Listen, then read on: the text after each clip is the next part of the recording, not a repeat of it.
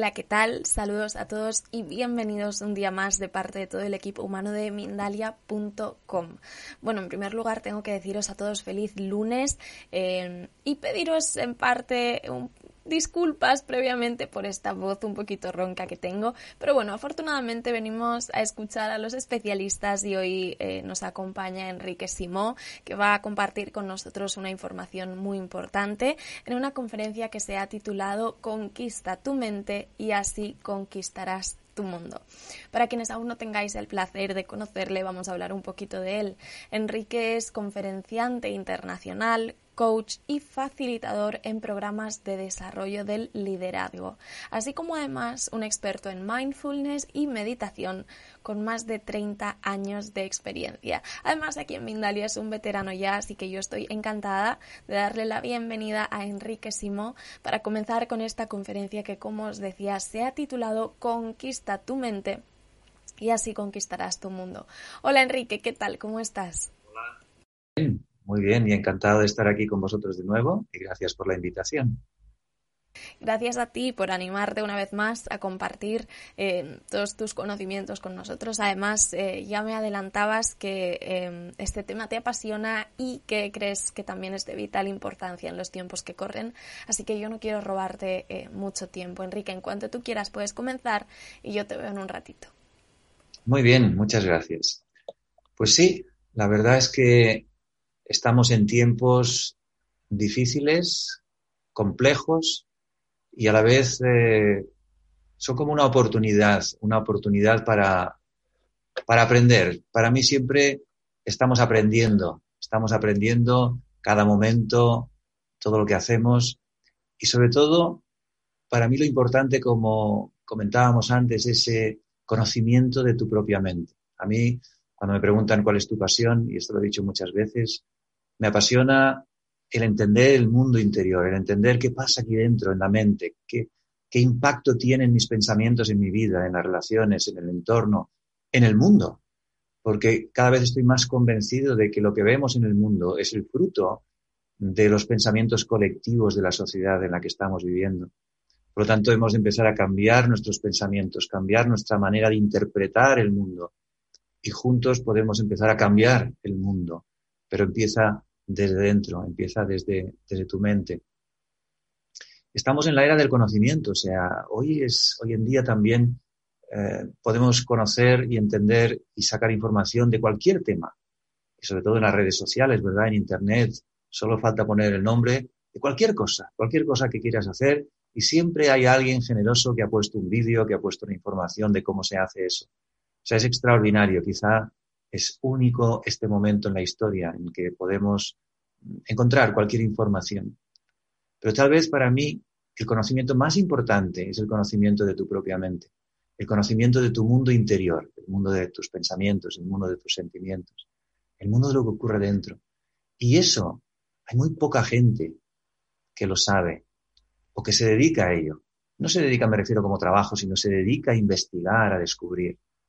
Y como os decía, para mí esa es mi pasión, es decir, cada día, desde hace más de 35 años, busco tiempo para meditar, pero meditar es, no solo es estar presente, estar quieto, estar respirando, eso es una técnica dentro de la respiración.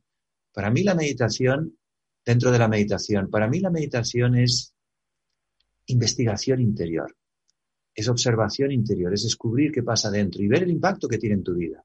Y darte cuenta de las limitaciones que tu propia mente está generando y darte cuenta del poder que tienen tus pensamientos cuando les das energía, les das fuerza, les das entusiasmo. Y eso todavía la mente es una gran desconocida. ¿Y por qué? Porque estamos muy enfocados hacia afuera, hacia las circunstancias, hacia las cosas, hacia los demás, hacia el entorno, hacia las noticias. Y nos olvidamos del primer paso para todo este proceso. Es parar e ir hacia adentro parar y observar. Y hoy en día funcionamos a tanta velocidad, ¿verdad? A todo el mundo le cuesta parar. No hay tiempo para parar, porque hay tantas cosas que hacer. Pues la pregunta es, ¿para qué haces tantas cosas? ¿Para qué te distraes tanto? ¿Para qué miras tantas cosas? ¿Para qué escuchas a tantas personas y tantas opiniones y tantas ideas y tanta información? ¿Para qué?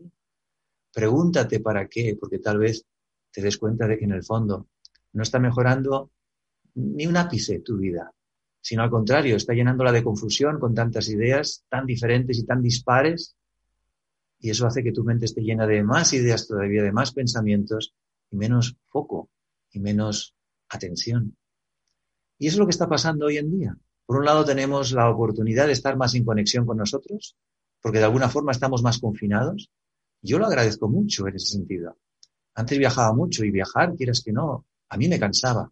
Toda la gente dice, a mí me encanta viajar, me encanta viajar. Sí, a mí me encanta cuando estoy en el lugar con las personas que, que me gusta estar y disfrutando de su compañía, pero lo que es el viaje no me gusta. El tren, el avión, las estaciones, los aeropuertos, las colas, los controles. Y la verdad que era bastante agotador, ¿no? Muchos viajes que me tocaban hacer. Y desde que estamos con esta situación actual, tengo una rutina mucho más estable y la verdad que eso lo aprecio muchísimo. Ahorro muchísimo más tiempo porque no tengo que hacer viajes y a la vez a través de Internet puedo conectar con diferentes países y diferentes personas. Así que hay cosas que nos ha traído esta situación que yo creo que se quedarán y nos facilitarán también la vida. Y eso es lo que quería decir. Necesitamos parar para poder observar lo que ocurre dentro y descubrir el impacto que tienen nuestros pensamientos en nuestra vida. Uno de los aspectos principales de nuestra mente es la identificación. ¿Con qué me identifico?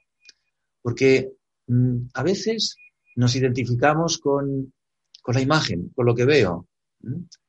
Y cuando nos identificamos con lo que veo, con la imagen, con, con la estructura externa, yo diría, esta sería la palabra que estaba buscando, estructura externa, si no coincide con los estándares que socialmente están valorados o no valorados, la verdad que genero muchos pensamientos en mi interior, pensamientos negativos o inútiles, sobre esa imagen que tengo que no concuerda con la imagen que otros esperan que yo debería tener, ¿no? Y ahí generamos limitaciones en nuestra mente, nos limita nuestra mente pensando que tendría que ser de una forma distinta, que tendría que tener el pelo de una forma distinta, que tendría que tener los ojos de una forma distinta. Y esos son pensamientos que se generan en la mente. No es la realidad.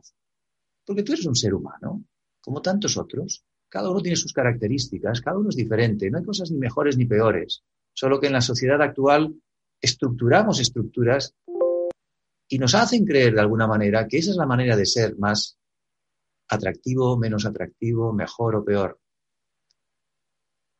Así creamos nuestro mundo. En el momento que nos conectamos con esa identidad, nos limitamos y nuestro mundo se hace muy limitado. Y nos movemos en base a esas limitaciones, observando a los demás también su imagen, queriendo compararnos con otras imágenes, con otras estructuras, y vivimos conectados con algo que además sabemos que se va a deteriorar con el tiempo.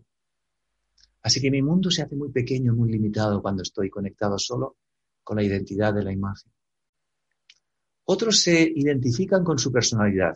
Soy así. Hay personas que dicen, soy así, me tienes que aceptar, soy así. Están identificados con su personalidad, con su manera de ser, adquirida seguramente también por la familia, por la cultura, por las experiencias. Y esa es una limitación de la mente, soy así. No es una realidad. Eres así porque has aprendido a ser así, pero puedes cambiar y empezar a ser de otra manera si tú lo deseas y si te liberas de esas limitaciones que hay en tu mente que te hacen creer que eres así. Entonces tu mundo es así. Y de ahí te interaccionas con los demás, ahí te relacionas con los demás, y tu mundo otra vez se hace muy pequeñito, porque siempre te relacionas desde la misma estructura que tú crees que eres, desde tu personalidad. Pero eso ocurre también aquí. Fíjate, en tu mente creas tu mundo. Las estructuras mentales que tú construyes, creencias, ideas, ideas limitantes, asociación de ideas, crean tu mundo. Por lo tanto, cuando empiezas a entender tu mente y observar el impacto de tus pensamientos y cómo van construyendo tu mundo, y eres capaz de conquistar esos pensamientos, tu mundo empieza a cambiar. Porque la estructura que creas de tu mundo en tu interior empieza a crear la estructura en tu mundo exterior. Y así son las relaciones. Y según cómo son las relaciones, van creando circunstancias. Y esas circunstancias van creando situaciones en tu vida, tanto de trabajo como de estudios, como donde vives, como lo que haces, como los hobbies que tienes. De fondo están esas creencias y esas historias que tú te cuentas a ti mismo o a ti misma. cuando somos capaces de ir observando ese mundo interior, cuando somos capaces de darnos cuenta de cómo esos pensamientos les he dado vida, construyen mi historia y me la creo además. Pero cuando me doy cuenta que puedo cambiarlos, y esto es lo bonito, cuando puedo cambiarlos y crear una nueva historia, una nueva estructura, entonces se abre un mundo de posibilidades. Hay otras personas que se identifican con lo que hacen, con el trabajo, con la profesión, y entonces tienen que satisfacer constantemente las expectativas de otros. Y se sienten valorados y respetados y apreciados por lo que hacen. Por lo tanto, tienen que siempre hacer más y conseguir más y demostrar más. Y es agotador porque la vida, desaparece la vida y se convierte solamente en trabajo, trabajo y cumplir las expectativas o los objetivos que otros te ponen. Vuelve a ser una limitación en la mente. Pero cuando yo hablo con esas personas y les digo, bueno, ¿por qué no equilibras un poco tu vida? ¿Por qué no dejas de trabajar tanto y haces alguna otra cosa que te llene más? Es que no tengo tiempo. Es que tenemos muchísimo trabajo. Y esto es una temporada, luego se pasará. La realidad es que nunca pasa. Siempre sigue, siempre sigue. Y pasan años. Y de repente hay esa insatisfacción interior que uno se pregunta, ¿qué estoy haciendo? ¿Consiguiendo objetivos para qué? ¿Qué tipo de objetivos? ¿Para quién son estos objetivos? ¿Qué impacto tienen en la vida? Y muchos no quieren parar para no preguntárselo. Porque si se lo preguntan, se dan cuenta de que están utilizando su tiempo y su energía en cosas que no tienen ningún sentido muchas veces. Y así nos movemos en ese mundo interior que se proyecta en el mundo exterior y que creo que es la vida. Pero el mundo que estoy creando, en las circunstancias que estoy creando, la semilla está aquí dentro. Y eso, aunque algunos lo entienden, muy pocos realmente paran y se ponen a trabajar con ello. La mente es como un músculo que hay que trabajarlo y entrenarlo.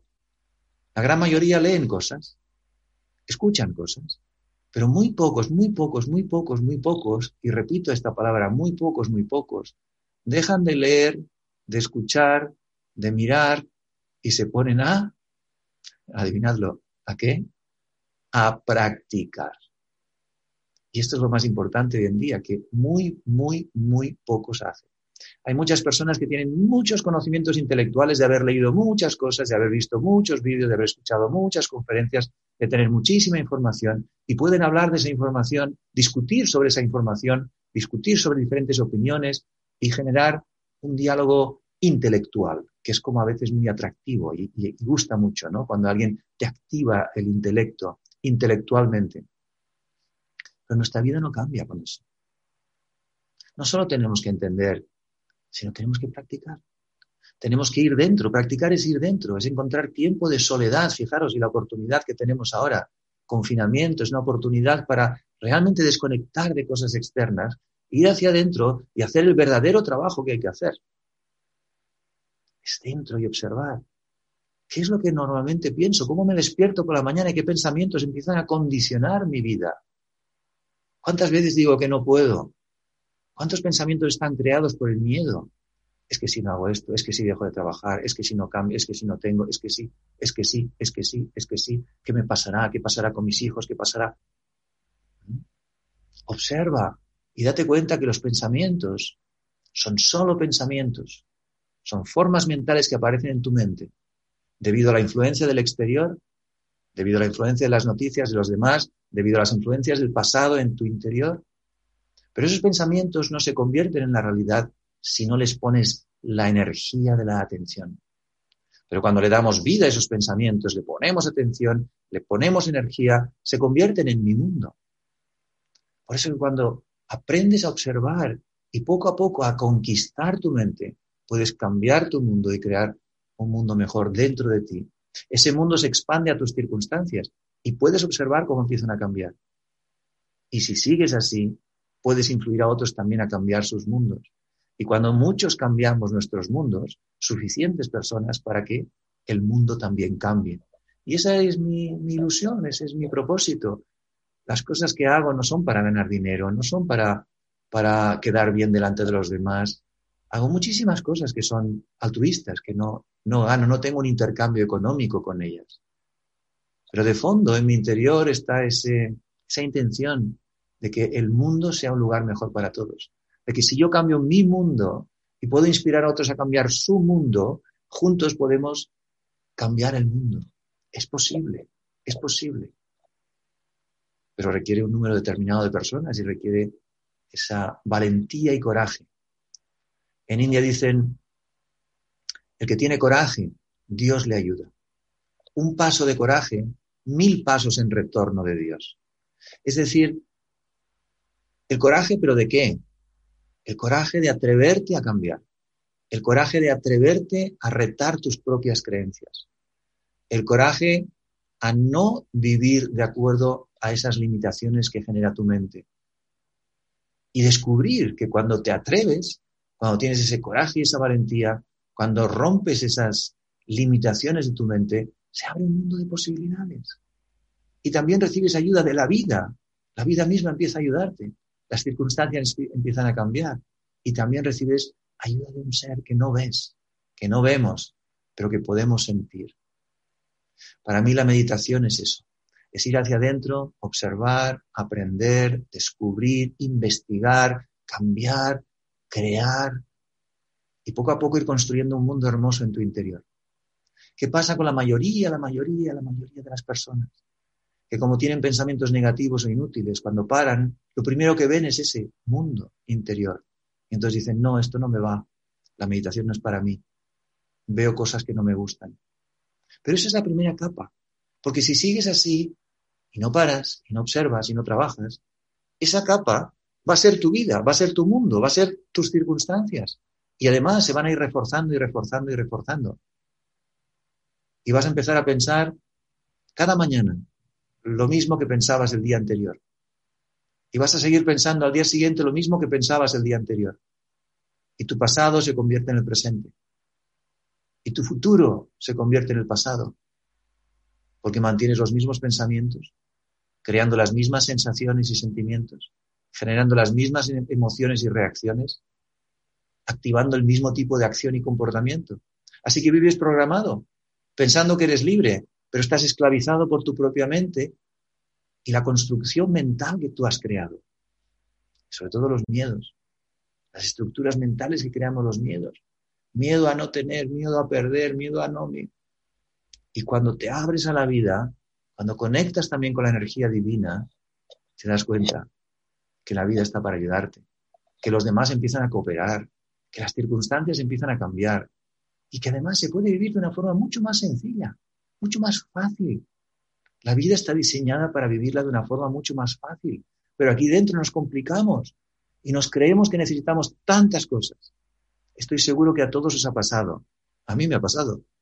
Y me he dado cuenta de que a veces se genera una necesidad en mi interior, muy bien estructurada por, por la estructura social del marketing y de la publicidad. Está tan bien diseñado que activan en ti una necesidad. Y de repente empiezas a pensar en eso, empiezas a buscar ese producto, empiezas a compararlo con otros, y te da la sensación de que tienes una necesidad de que no necesitas. A veces incluso hasta lo compras. Y cuando lo tienes, te das cuenta que no lo necesitabas. Y estamos en este mundo en el que vamos creando cada vez más necesidades. Además, esto está diseñado así. Para vender tienes que crear la necesidad. Y cuando la gente tiene necesidad, comprará ese producto. Pues la pregunta es, ¿necesitamos de verdad ese producto? Y te das cuenta, piénsalo en tu casa, en tu vida, cuántos productos, cuántas cosas tienes que creíste que eran necesarias y que están guardadas en un cajón. Especialmente en la cocina, ¿verdad? ¿Cuántos aparatos has comprado pensando que serían necesarios y al final los tienes archivados, guardados, almacenados y se han quedado ahí después de haberlos utilizado cuatro días? al final acabamos cocinando de forma sencilla. Al final acabamos haciendo cosas las, de, las que siempre solemos hacer. Al final no necesitamos tantas cosas. Lo mismo que en Internet.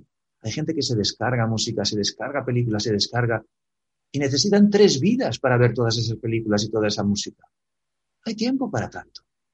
Además, la vida no es solo estar viendo películas y escuchando música. Hay muchas más cosas interesantes en la vida también, que son las relaciones humanas la comunicación, la conversación, la meditación, el silencio, la contemplación y la observación, la naturaleza y los paseos. Y parece que estamos perdiendo ese contacto con lo más sencillo, con lo más natural, y estamos entrando en unas dimensiones mucho más complejas, complicadas, donde nuestras vidas se complican, porque cuando tenemos más cosas es más complicado todo.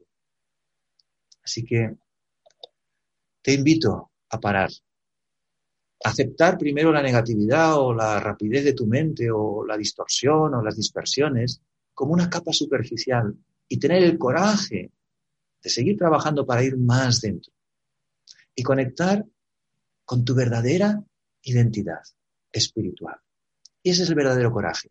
Trascender la imagen, trascender la personalidad, trascender lo que haces y empezar a preguntarte, ¿quién soy?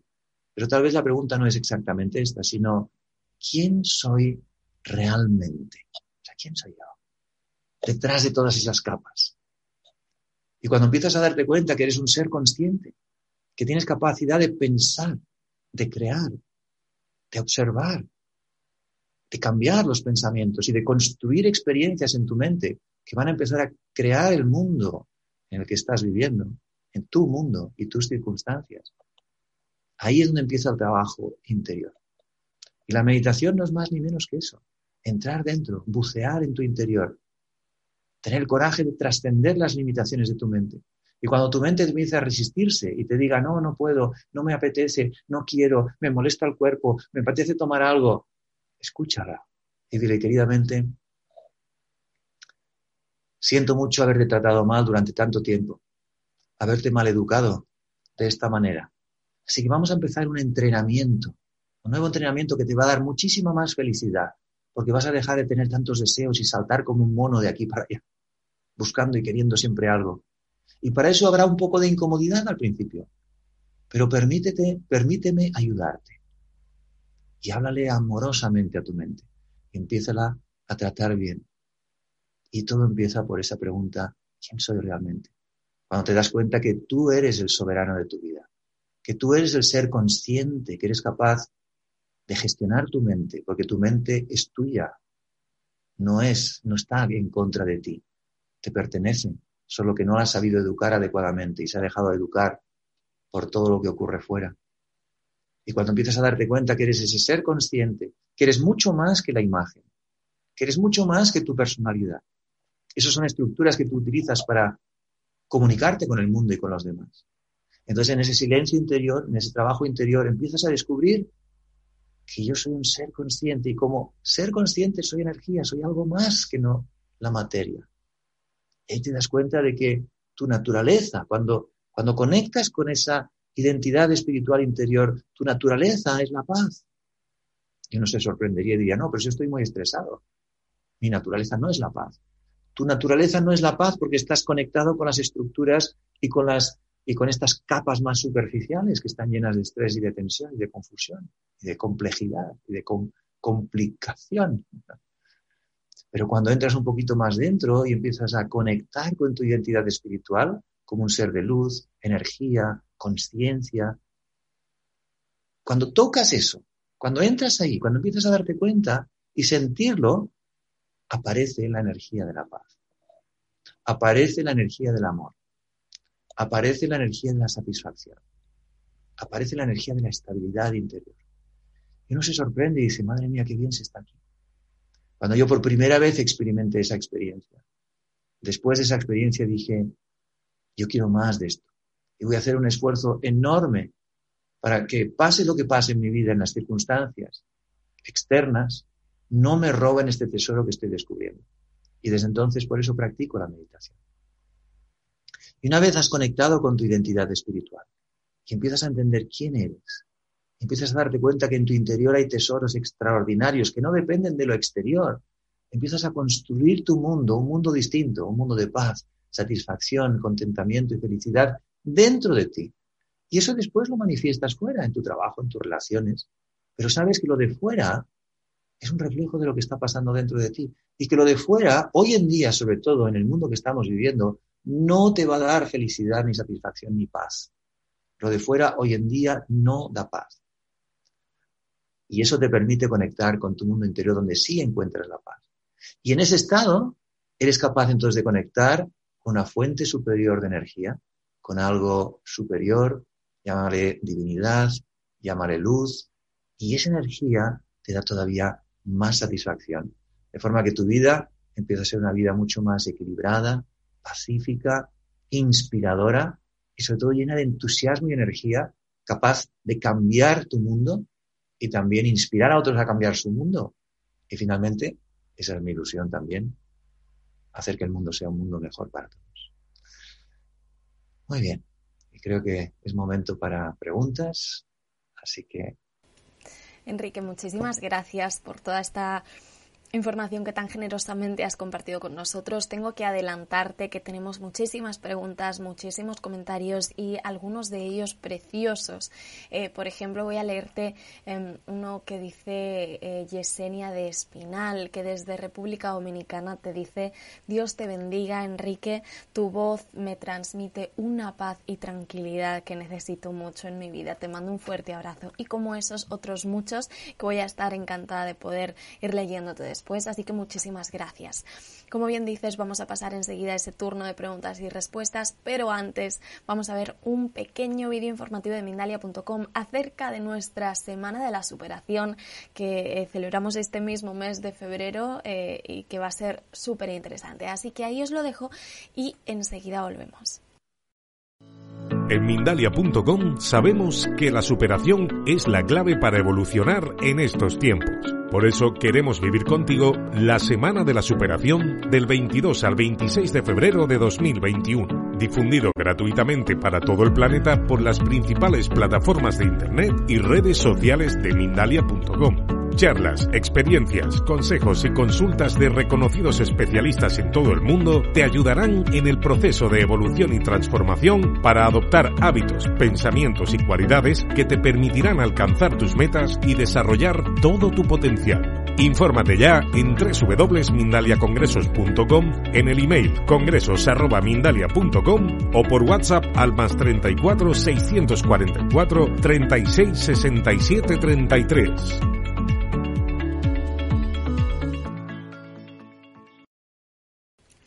Bueno, pues ahora ya sí, Enrique, vamos a comenzar con ese turno de preguntas y respuestas. Si te parece bien, vamos a comenzar eh, por una que te hace precisamente Yesenia de Espinal eh, a través de YouTube y desde la República Dominicana. Te dice, ¿cómo podría aumentar mi autoestima?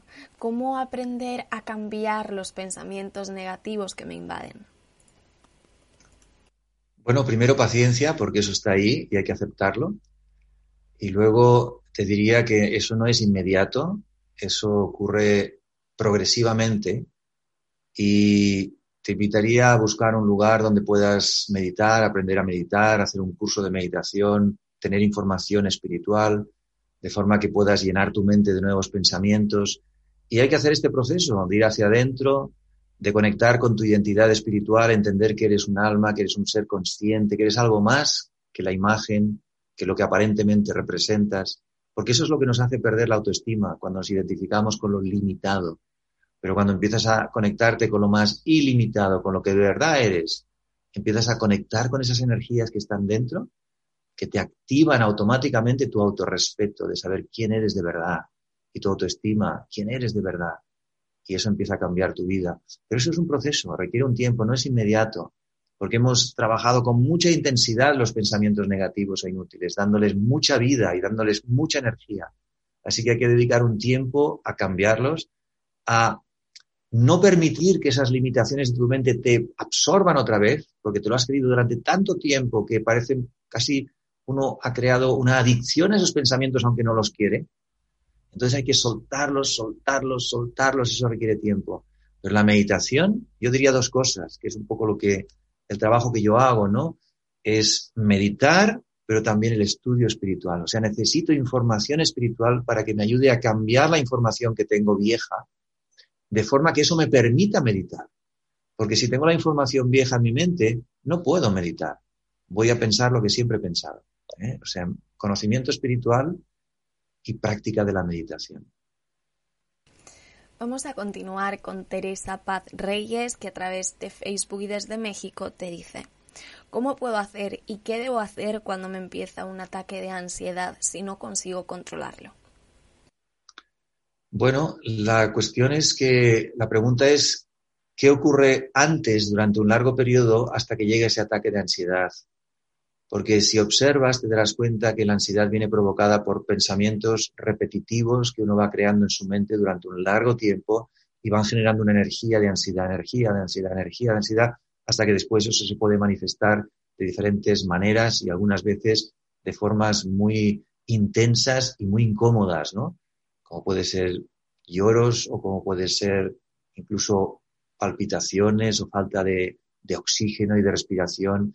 Yo he conocido personas que han pasado momentos muy difíciles debido a ataques fuertes de ansiedad. Pero claro, eso no puedes remediarlo en el momento. En el momento es como que ya se ha disparado esa energía. Eso lo que hay que hacer es, bueno, si ha ocurrido, vale, ya está. Entonces hace un plan, hace un plan para reducir esa energía que activa la ansiedad. Y ese plan tiene que ser un plan de cambiar alguna estructura en tu mente. La ansiedad está conectada también con los miedos, ¿no? Y esa inseguridad que nos da el pensar que no voy a conseguir ciertas cosas, que voy a perder ciertas cosas, que me va a pasar, me van a despedir del trabajo, que tal vez, y, o que en relaciones también, ¿no? Que esa persona me va a dejar o que esa persona no me acepta. Y todo ese mundo que construimos dentro, acuérdate, el mundo que construimos está construido en la mente. Por lo tanto, hay que empezar a practicar meditación sí o sí. Hay que empezar a trabajar en tu interior. Hay que tener mucha paciencia poco a poco ir cambiando esos pensamientos, pero te darás cuenta que es más fácil de lo que parece cuando hay coraje. Y permite que Dios también te ayude, porque Dios ayuda cuando le recordamos y cuando tenemos la valentía de atrevernos a cambiar esas limitaciones que están dentro de nosotros. Enrique, nos hablabas de, del miedo y precisamente hay varias personas que nos preguntan eh, cómo gestionarlo. María Montezuma, Lluvia Algarín, Nancy González, desde diferentes países precisamente eh, quieren abordar ese tema, cómo cambiar pensamientos de miedo, de temor y la tendencia a mirar siempre al pasado. Y además también te dicen, ¿y cómo lo hacemos si no nos gusta meditar? Bueno, eh, empezaré por aquí. La verdad es que si uno descubre el impacto y el efecto de la meditación, no puede decir que no le guste, porque el resultado de una buena meditación es una sensación de paz, una sensación de calma, especialmente dentro de ti, es distinto fuera, dentro de ti, pero sobre todo aquí en la mente. O sea, cuando yo os digo, yo tuve la primera vez que después de meditar, practicar y hacer, que bueno, tenía una mente muy, muy rápida y muy estresada, cuando la mente empezó a calmarse y se paró, la primera vez que sentí una calma en la mente, una quietud, un silencio. Me quedé ahí y digo, wow, ¿esto qué es? Y como que no se movía. Digo, esto es fantástico. El impacto es luego en todo tu cuerpo, en tus emociones y luego en tu manera de comportarte. Entonces es ahí donde yo dije, quiero más de esto, me voy a dedicar más a esto, voy a, voy a poner más atención a esto, porque no hay nada externo que me haya producido esta experiencia. Nada en mi vida, nada. Y mira que había probado muchísimas cosas, a nivel de relaciones, a nivel también de sustancias, a nivel de, de todo. Y nada me produjo la situación similar a la experiencia de la meditación. Lo que pasa es que, claro, cuando nos sentamos por primera vez y miramos lo que hay dentro, no nos gusta. Y como además estamos tan inquietos por hacer cosas y resolver cosas y la mente tan llena de actividad, cuando me siento y aparentemente paro, digo, no, pero si tengo tanto que hacer, no puedo perder el tiempo. Y luego también es importante encontrar a alguien que te enseñe bien la meditación. Hay tantas cosas, pero a veces no siempre todo el mundo enseña bien la meditación. Ni, ni todas las meditaciones son realmente tan efectivas como parece. Hay muchos tipos de meditación, mucha información, quizá demasiada información hoy en día. Entonces también hay que saber encontrar el lugar, la información adecuada, las personas adecuadas y la metodología adecuada.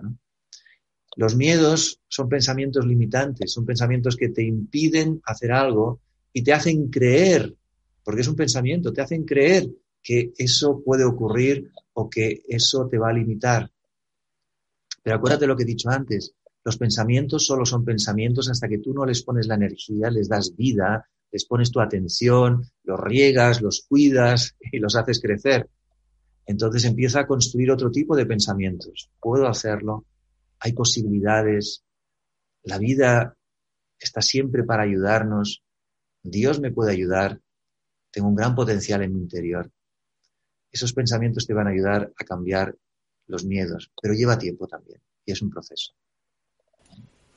Gracias, Enrique. No dejan de llegarnos preguntas, lo que es una buenísima noticia, pero cada vez eh, nos queda menos tiempo, así que a partir de este momento voy a pedirte, dentro de lo posible, por supuesto, brevedad en las respuestas, a ver si podemos abarcar el mayor número de preguntas posibles. Mercedes Sosa, a través de YouTube y desde Argentina, te dice. Hola Enrique, voy incorporando el proceso que describes, incluyendo la práctica pero a veces siento que hay retrocesos que me desaniman. ¿En algún momento todo se llegaría a equilibrar? Sí, y el retroceso no es retroceso, es aprendizaje. Es decir, el camino espiritual y el camino de la meditación no es un camino lineal que sube, sube, sube, sube, sube, sube y llegas al final, sino hay movimiento. Y ese movimiento significa como pequeñas pruebas que van viniendo, o grandes pruebas, según como cada uno lo interprete. Pero en la medida que vamos pasando diferentes cursos espirituales, es decir, vamos progresando espiritualmente y hacemos el verdadero trabajo, van a venir situaciones en las que incluso aparentemente da la sensación de que estoy retrocediendo. Pero si observas y te das cuenta y sacas el aprendizaje, el siguiente paso es que te encuentras mucho más adelante de lo que estabas antes. Así que no interpretes eso como un retroceso, sino te invito a interpretarlo como un aprendizaje Ten mucha paciencia porque el camino espiritual requiere muchísima paciencia y comprensión de uno mismo y hay que seguir. La palabra clave es don't stop. Me gusta decirlo en inglés. No te detengas, no te detengas. Pase lo que pase, pase lo que pase. Parezca lo que parezca, que retrocedas o no, sigue, sigue. Y un día de repente empezarás a encontrarte en otro estado distinto. Pero requiere años a veces. Así que hay que seguir. Tenemos toda la vida por delante. Yo sigo. Pues mira, precisamente eh, tenemos una pregunta que, eh, pues que va por ahí de José Olivares a través de YouTube y desde México. Eh, te dice, ¿en cuánto tiempo se crea el hábito para transformar nuestra personalidad y cuánto hay que dedicarle diariamente a nuestro crecimiento espiritual? Esa pregunta es muy típica y te la agradezco porque es importante sacarla y la respuesta es que no hay tiempo. O sea, porque no puedes, no puedes calcular la intensidad de tu práctica. Eso es imposible de calcular. Por lo tanto, no es tiempo lineal, es intensidad en, la atención interior y el trabajo interior. Y eso puede ser, puedes estar una hora tan concentrado y tan atento que puede ser el trabajo de un año de otra persona que está muy dispersa y que no es capaz de concentrarse. O sea, que no es tiempo lineal externo, es intención y atención interior. Y luego no recuerdo la otra pregunta que iba conectada con esta. ¿Cuánto tiempo dedicas eh, diariamente a la ah. meditación? Yo siempre hablo de la actitud meditativa, es decir, que si pudiéramos estar todo el día atentos a nuestra manera de pensar, cambiando las limitaciones, construyendo posibilidades, estaríamos meditando todo el día. Objetivo es estar tan atento como sea posible, no solo durante el día, sino incluso durante la noche en tus sueños de forma que incluso en los sueños estés atento y no permitas que vengan limitaciones. Eso sería la visión global. Para conseguir eso, tanto tiempo como puedas. yo le dedico cada día desde hace muchos años ya, más de 35 años que todos los días medito. Yo diría que el día que menos medito, medito una hora. Y hay días que he estado cuatro horas, hay días que he estado cinco horas. Y no quiere decir que esté siempre sentado. Para mí meditar también es reflexionar sobre una idea y escribir sobre ella. Para mí meditar es pasear también, estar conectado con tu interior y estar observando qué pasa dentro de ti. Para mí meditar es, es, crear ese silencio en tu interior en movimiento mientras estás a lo mejor incluso cocinando. Pero ¿qué piensas cuando estás cocinando? Puedes estar perfectamente también en estado de paz y de quietud interior, observando lo que ocurre dentro de ti y dejando que tus manos hagan el trabajo. La palabra clave es conciencia, awareness, conciencia y atención, atención. No dejar que las limitaciones, los pensamientos viejos y negativos te absorban, se apoderen de ti, generen tu mundo y estar creando al máximo posible ese maravilloso mundo interior de paz, de equilibrio, de estabilidad. Y entonces estarás meditando prácticamente todo el día. Pero requiere también sentarse, por lo menos ya os digo, por lo menos una hora, yo diría que por lo menos dos horas, si queremos de verdad cambiar.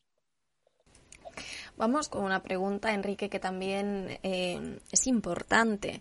El ETD a través de YouTube eh, te dice, ¿cómo podríamos lograr la paz mental si estamos rodeados de gente muy hostil y además esas personas son mi familia?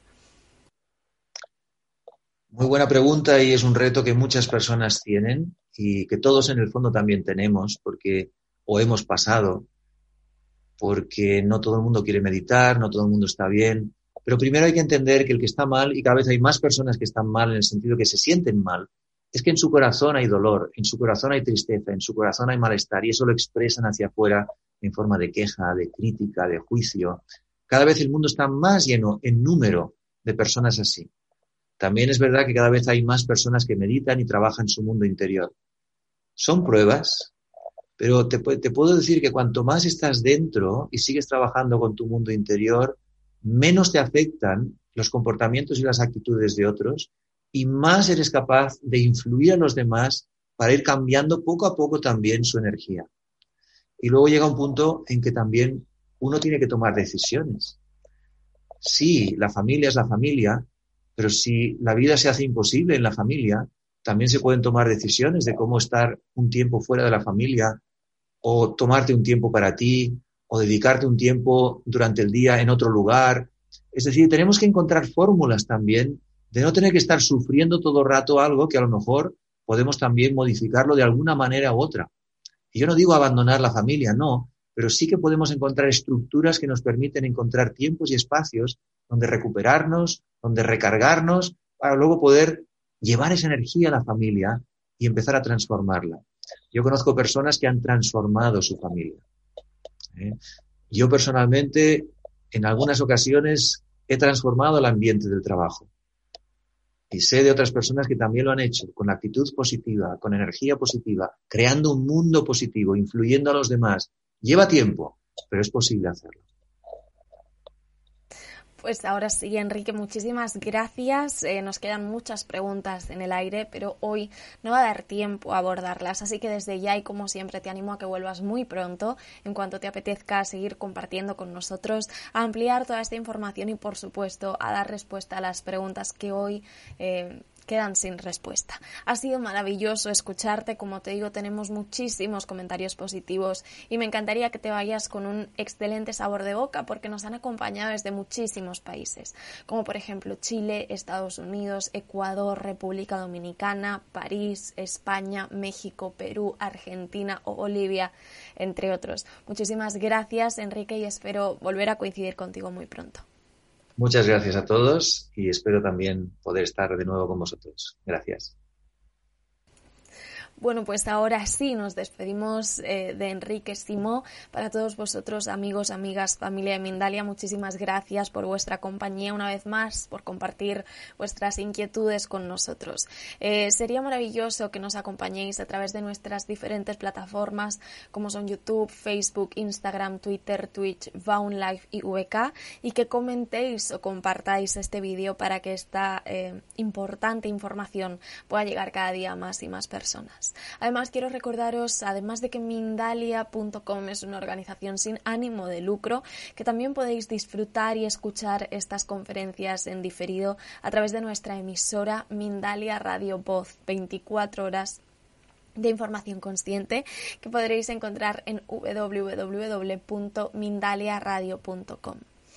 Por último, y si en algún momento os apetece colaborar con nosotros, también podríais hacerlo haciendo una donación a través de nuestra cuenta de PayPal, que encontraréis también en la página web www.mindalia.com. Ahora sí, yo me despido, pero que nadie se vaya, eh, porque dentro de unos minutos comenzamos una nueva conferencia. Os mando un abrazo muy, muy fuerte. Gracias nuevamente, Enrique, y hasta la próxima conexión de Mindalia en directo.